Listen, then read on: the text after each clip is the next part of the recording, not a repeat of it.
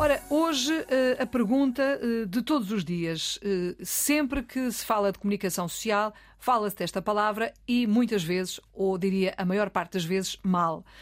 Aos meios de comunicação social chamamos os mídia ou os média.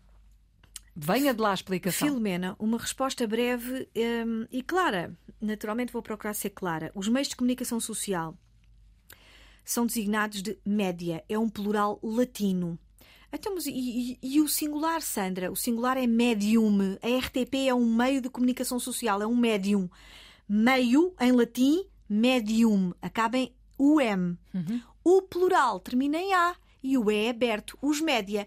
Um médium, os média. Portanto, plural Mídia eh, não é nosso. é- é- não é nosso, é inglês. Portanto, o inglês diz mídia, não é? O inglês diz ah, mídia. E se nós quisermos usar eh, a palavra mídia em itálico? Exato, Pode ser, correto. é? Sim, sim, sim. Pronto. Mídia itálico, exatamente. Média em português, a itálico também, porque é latim. Ok. Exatamente. E atenção, nota final. Em português a palavra tem acento. Os dicionários atestam. Se, se nós procurarmos a palavra média com acento, numa acessão significa no âmbito da estatística a média, a média das notas, mas também pode significar os meios de comunicação social. Portanto, em português tem acento.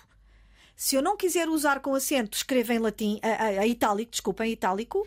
Na oralidade, o é aberto. Pronto, está explicado. Sandra Duarte Tavares, na ponta da língua.